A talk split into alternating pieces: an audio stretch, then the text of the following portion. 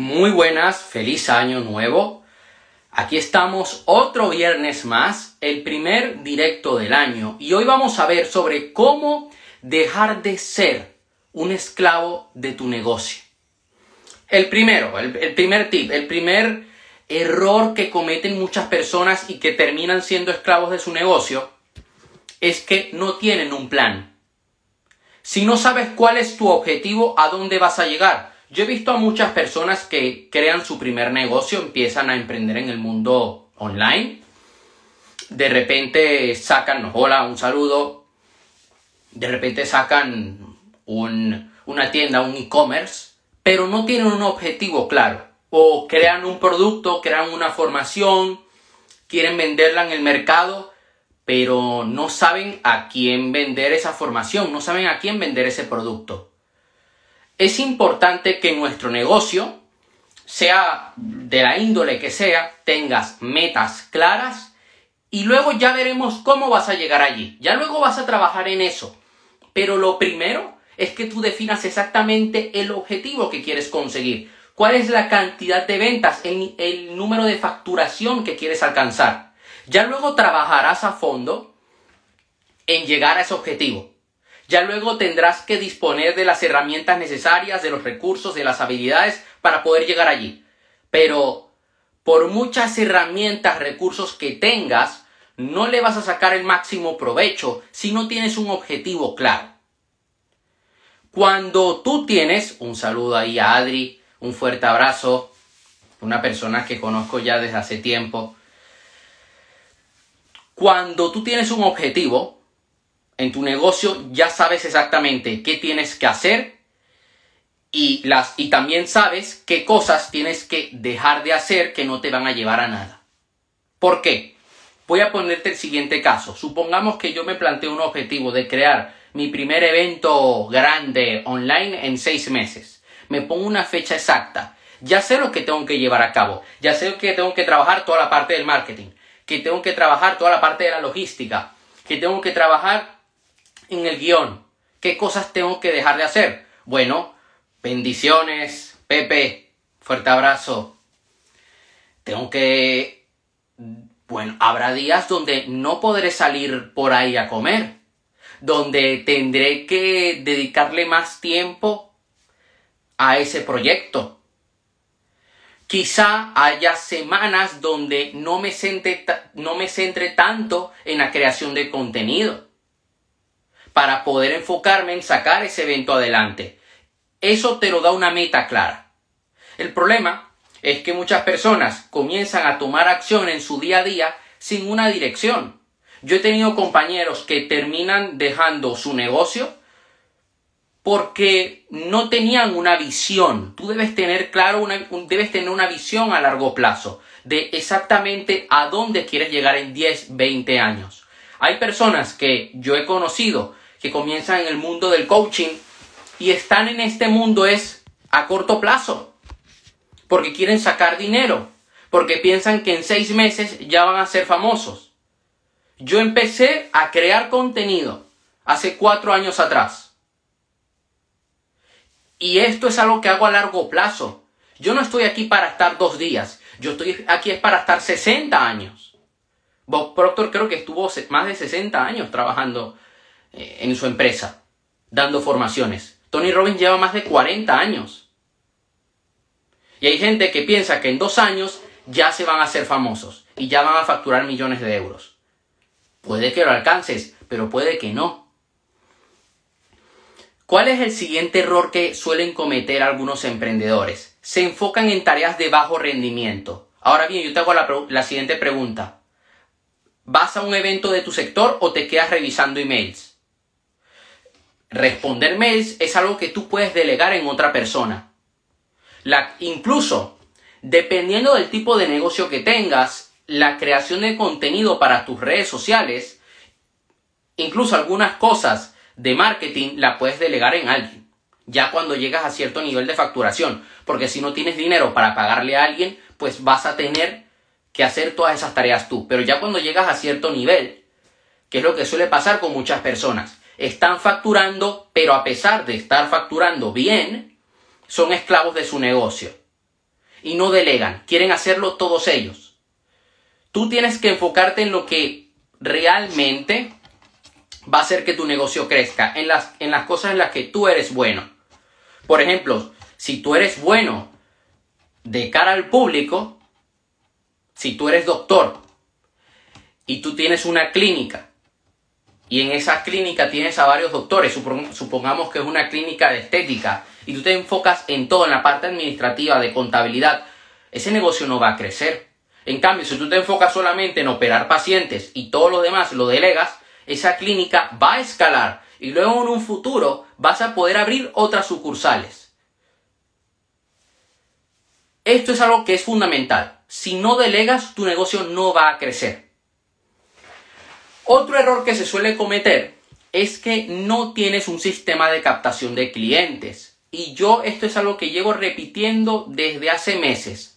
Yo no soy abogado del marketing del Espíritu Santo, del marketing de la esperanza. Veo personas que venden cursos a 2.000 euros diciéndote, conecta con Dios y vende. Mira, yo soy el primero que cree en la espiritualidad. Y por eso tengo un curso donde hablo sobre espiritualidad. Ahora estoy creando un nuevo módulo dentro de ese curso. Este fin de semana voy a empezar a grabarlo. Pero yo no te voy a vender a ti la historia de tú conectas con el universo y ya verás cómo vendes. No hace falta que hagas campañas, no hace falta que inviertas en marketing. No, yo no te voy a vender esa ilusión. Yo las personas que he conocido con grandes resultados se lo han trabajado duro y han trabajado un sistema de ventas. Ahora bien, tu negocio, y esto creo que lo hablé hace un par de semanas, tu negocio no puede depender únicamente de una fuente de tráfico de clientes no puede depender de solamente un embudo. Yo he llegado a conocer personas que en su momento facturaron muy bien con lanzamientos. Una buena estrategia, pero con algunos matices. De eso tengo videos hablando en el canal. Tengo dos videos hablando de ese tema. Y esa persona en menos de tres meses de facturar cero pasó a facturar 10.000 euros y lo estaba haciendo muy bien, pero ¿qué pasó? Que su negocio lo basó en lanzamientos, no en crear una comunidad, no en pensar a largo plazo. Entonces, claro, no podía predecir cuántos clientes iba a tener. ¿Y qué terminó pasando? Que el negocio se vino abajo. De facturar más de 10.000, 20.000, 30.000 euros, pasó a facturar cero y lo terminó. Lo dejó morir. Un negocio que tenía mucho potencial, entonces, ¿estás esperando a que lleguen los clientes o los atraes? Ten un sistema de ventas, ten un sistema de marketing. Si no lo estás trabajando, tu negocio está destinado al fracaso. Y sobre todo en el mundo digital, si tú no tienes una buena estrategia con, con una buena base, si por ejemplo tú eres entrenador personal y no tienes un buen contenido de base que eduque a la gente, la gente luego no te va a comprar. Además, también es importante que trabajes tu físico. Pero si tú no estás aportando valor, si no estás allí a través de tus publicaciones atrayendo a esas personas a que se interesen en tus servicios, tu negocio no va a prosperar. Porque entonces estás esperando que vengan a ti sin tú hacer nada. Ahora bien, ¿qué hacen las personas? ¿Cómo piensan las personas que son dueñas de su negocio y no son esclavas de su negocio. Lo primero, tienen una mentalidad de abundancia. Normalmente nos enseñan desde la escasez a ahorrar, a guardar, a escondernos, a no gastar, porque vas a tener poco a lo largo de tu vida. No, no gastes en tu negocio, no inviertas en tu negocio, no. Tú tienes que arriesgarte. Con cabeza. O sea, no es que vas a tomar decisiones estúpidas, no es que vas a poner todos los huevos en una canasta, pero vas a tener que tomar acción y salir de la zona de confort tener que arriesgarte. Siempre sabiendo que las cosas pueden llegar a salir mal. Que puede que no todo salga como habías planeado. Y a mí me ha llegado a suceder, pero gracias a eso he aprendido. Las personas que no son esclavas de su negocio no se ponen límites, límites de facturación. Ejecutan y actúan.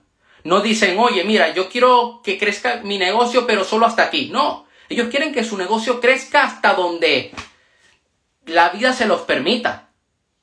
Ejecutan y actúan. En la vida puedes ganar y perder y volver a empezar. Oye, si las cosas te salen mal, puedes aprender de eso y volver a hacerlo, volver a intentarlo, hasta que te salga bien.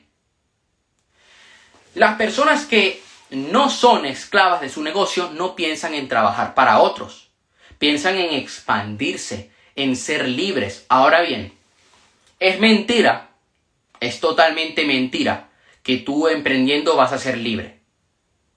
Al menos los primeros años.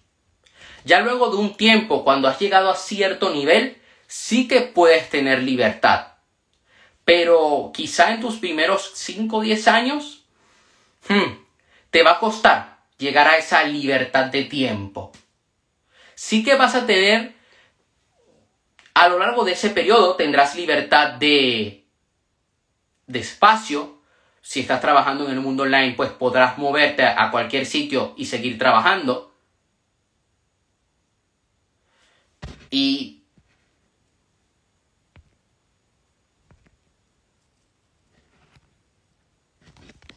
momento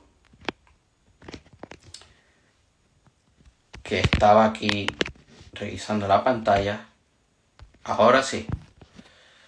A partir de cierto nivel, pues puedes llegar a tener libertad de espacio, libertad en... Sí, puedes empezar a delegar ciertas cosas y tener más libertad de tiempo. Yo tengo un amigo que está facturando como dueño de agencia. No tiene tanto dinero, tampoco está ganando 10 mil al mes.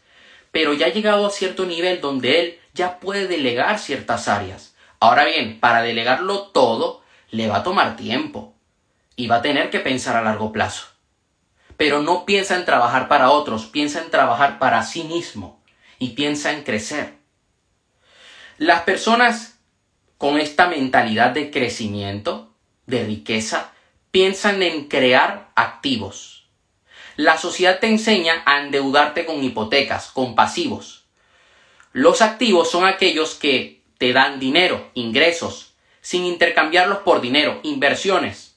Es importante que desarrolles otras fuentes de ingreso para seguir escalando tu negocio. Llámese acciones, criptomonedas, etcétera, inmuebles. Ya eso eh, se lo dejo a cada persona. Fondos indexados, ya de eso hemos hablado incluso en el canal. Y de eso hablo en el curso.